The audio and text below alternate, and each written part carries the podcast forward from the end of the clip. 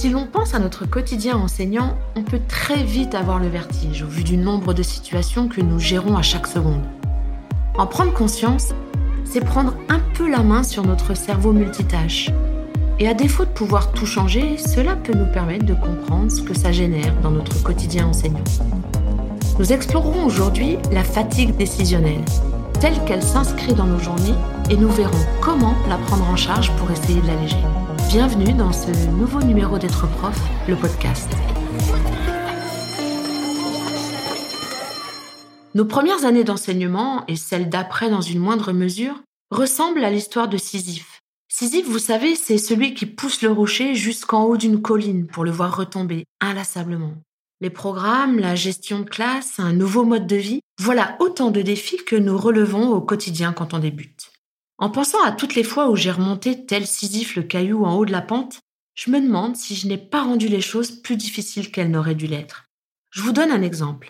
Chaque matin, vous êtes devant votre garde-robe, plus ou moins fournie selon votre tempérament fashion addict, et vous vous demandez comment accorder telle chemise avec telle jupe ou tel pantalon. Vous revenez sur un premier choix, voire vous y re, revenez si votre capacité à prendre des décisions est versatile. Quelle perte de temps si on y réfléchit.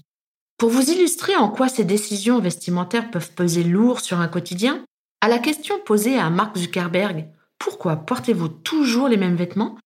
Le fondateur de Facebook a répondu Je tiens à libérer ma vie de telle sorte que j'ai le moins de décisions à prendre, sauf lorsqu'il s'agit de servir la communauté. C'est QFD. Mais en quoi tout cela nous parle de notre métier, me direz-vous? Tout simplement parce que notre façon d'être face à notre garde-robe nous renseigne sur ce qu'on appelle la fatigue de décision. Vous voyez de quoi je parle, non? La décision, ça nous connaît dans notre boulot de prof. Décider en un dixième de seconde qui distribuera les copies dans la classe. Proposer en un quart de seconde qui mettre avec qui pour le travail de groupe que vous avez choisi de mettre en place ce matin. Enfin bref, toutes ces décisions que vous savez avoir des conséquences parfois cruciales sur toute une journée. Pour aller un peu plus loin dans la compréhension de cette fatigue de décision, je vais vous présenter une recherche menée sur cette dite fatigue décisionnelle. Cette étude portait sur des juges et leur manière de prendre des décisions. Nous supposons a priori que les juges prennent des décisions logiques et fondées sur des données probantes. Nous les supposons logiques, impartiaux, stables. Cette étude a donc examiné les verdicts de culpabilité ou d'innocence tout au long de leur journée de travail, pour voir si ça pouvait se vérifier. Les chercheurs voulaient ainsi mettre à jour des modèles dans les prises de décision qui menaient au verdict. Les résultats sont surprenants. On y voit que les juges ont prononcé des peines plus sévères en fonction du temps écoulé depuis leur dernier repas. Leur cerveau, devenu paresseux, engendrait une lassitude à l'égard des décisions. Voilà donc la conclusion de l'étude. Bien que nous soyons concentrés sur les décisions juridiques d'experts, nous soupçonnons la présence d'autres formes de stratégies de simplification des décisions. Pour faire plus simple, d'autres paramètres que ceux de l'expertise entrent en jeu et viennent interférer avec des décisions à haute répercussion. Pour faire encore plus simple, il n'est pas bon d'avoir faim ou d'être fatigué pour rendre un verdict juste. Alors, en quoi cette étude peut être intéressante dans notre métier d'enseignant? Regardons notre journée. Au même titre que pour les juges, c'est une série de décisions ou jugements importants qui font notre quotidien. Nous répartissons le temps entre les cours, les préparations, les réunions, les diverses tâches d'organisation, photocopies, les pauses déjeuner. J'arrête là la liste qui pourrait s'allonger. Imaginez, la cloche sonne et nous passons au sujet suivant. Nous passons d'une leçon à une autre, d'un élève à un autre. Nos cerveaux, alors fatigués de la séance précédente, sautent une étape dans ce que nous avions prévu pour arriver plus vite à la fin.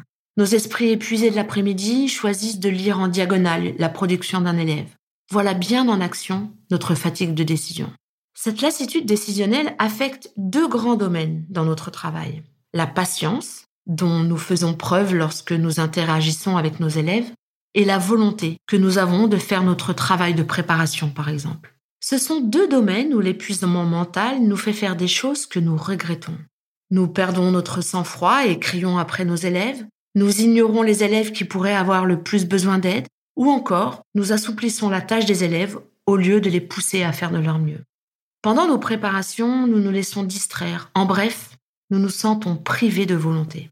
Maintenant que nous avons mis un mot sur ce qui peut ruiner nos journées, comment pouvons-nous savoir si cette fatigue liée à la décision affecte notre quotidien et surtout comment y remédier, si c'est possible? Quels sont les signes de lassitude à l'égard de la décision que vous pouvez identifier dans votre métier? On peut tout aussi bien faire le même exercice dans nos vies perso, mais ça, ça serait l'objet d'un autre podcast. Un premier signe à identifier qu'on pourrait appeler impression de tourner en rond. Là, vous pouvez repenser à Sisyphe. Si la journée vous a épuisé, que vous avez l'impression de n'avoir avancé sur rien, il se peut que vous éprouviez un premier signe de fatigue décisionnelle. Pourquoi?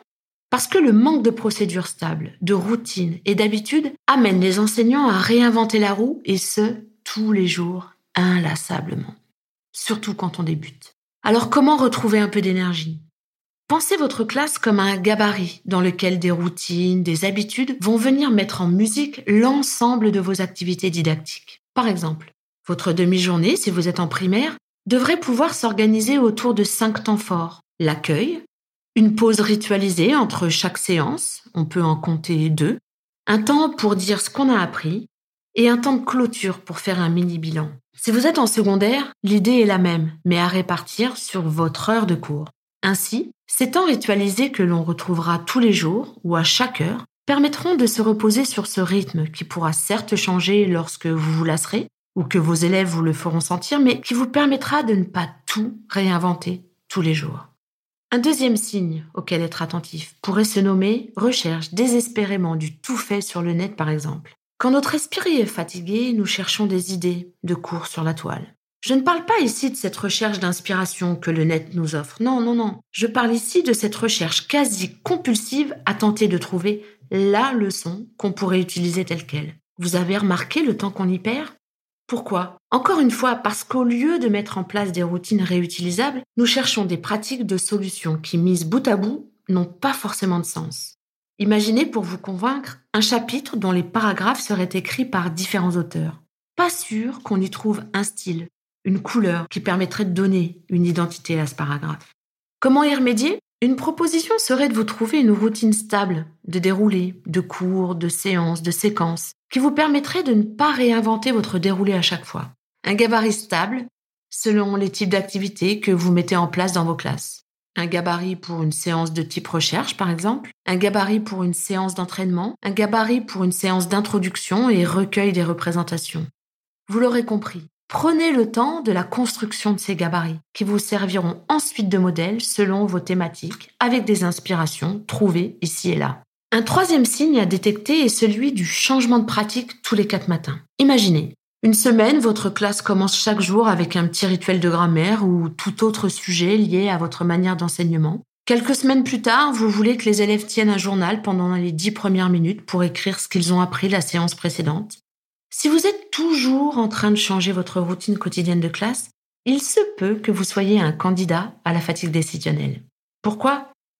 Parce qu'il y a des milliers de bonnes idées et de bonnes manières de faire classe. Mais si vous souhaitez savoir si une bonne idée sera la bonne pour vous, il vous faudra l'inscrire de façon durable avant d'en faire la critique, le bilan, sous peine de vous perdre, vous et vos élèves. Parce que faire classe, c'est faire des choix que l'on inscrira dans un quotidien, et ce quotidien doit vous ressembler.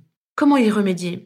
Assumez vos choix, faites-vous confiance et inscrivez suffisamment longtemps vos choix dans votre pratique pour en faire une routine sécurisante pour tout le monde et vous permettre une critique pertinente pour l'adapter si besoin. Passons au quatrième signe, celui de l'assouplissement des attentes. Normalement, vous êtes plutôt patient. Vous savez comment respirer profondément, répéter un mantra et répondre calmement à cet élève qui vous agace au plus haut point. Mais lorsque trop de décisions demandent à être prises, là, maintenant, tout de suite, votre patience s'amenuise. Votre volonté vole en éclats. Vous finissez par crier, votre langage peut se rapprocher de celui du chartier et vous lâchez vos attentes pour reprendre votre souffle. Pourquoi? Tout simplement parce que nous n'avons qu'un cerveau, que deux bras, une langue et que malgré le mythe de la possibilité d'être multitâche, notre cerveau ne peut faire qu'une chose à la fois. Parfois rapidement enchaînées, certes, mais l'une après l'autre. Comment y remédier? Essayez le moment stop, respirez et prenez le temps de la décision. Car si on y réfléchit, il y a rarement d'urgence. Un cinquième signe pour terminer, qu'on pourrait appeler je fais tout sauf ce que je devrais faire ou ce que je m'étais dit que je ne ferais pas. Lorsque nous sommes fatigués, nous sommes moins susceptibles de prendre des décisions saines. Par exemple, vous courez en salle des profs pour prendre une part de ce gâteau qu'une collègue a apporté ce matin, alors que raisonnablement, vous savez que vous en êtes à votre sixième ration de sucre depuis le début de la journée. Vous pouvez aussi, au lieu de vous concentrer sur l'évaluation des sixièmes qu'il vous faut absolument terminer, passer votre temps à consulter vos comptes Instagram favoris. Et bien sûr, à vous en vouloir quand votre esprit reprend contact avec la réalité. Pourquoi? Parce que vous battre contre votre fatigue est un combat de trop, après la multitude que vous avez menée depuis votre levée. Qu'un peu de sucre, c'est un peu de plaisir dans ce monde de brut. Et qu'à choisir, votre cerveau choisira toujours le plaisir à court terme plutôt que la contrainte. Alors comment y remédier? Pas de solution miracle ici encore une fois, mais peut-être une proposition de trouver votre routine ou organisation qui vous ressemble. S'il vous faut 10 minutes de réseaux sociaux pour vous détendre, assumez, surfez et mettez-vous un timer. Au bout de ce temps, fermez tout et mettez-vous au boulot. En résumé, faites-vous plaisir, décrochez volontairement, sous peine que votre cerveau le fasse à votre place. Finalement, une des pistes à explorer de façon générale pour soulager votre fatigue à la décision serait peut-être celle de la responsabilité. Ne prenez aucun des signes énoncés comme absolu ou garanti. Vous pouvez vous dire à vous-même, eh oui, ok, je vais sur le net pour trouver mes leçons, mais seulement quand je suis à la recherche de nouvelles idées. Ou j'aime réorganiser les cours toutes les deux ou trois semaines. C'est comme ça que je me sens bien dans ma classe. Chaque enseignant a sa propre connaissance de lui-même, de son fonctionnement, de ses besoins. Alors faites-vous confiance et prenez le temps de prendre le temps en vous sentant responsable des choix que vous ferez bonne exploration. Et n'hésitez pas à nous faire part de vos commentaires et retours d'expérience. Et à bientôt pour un prochain Être prof le podcast.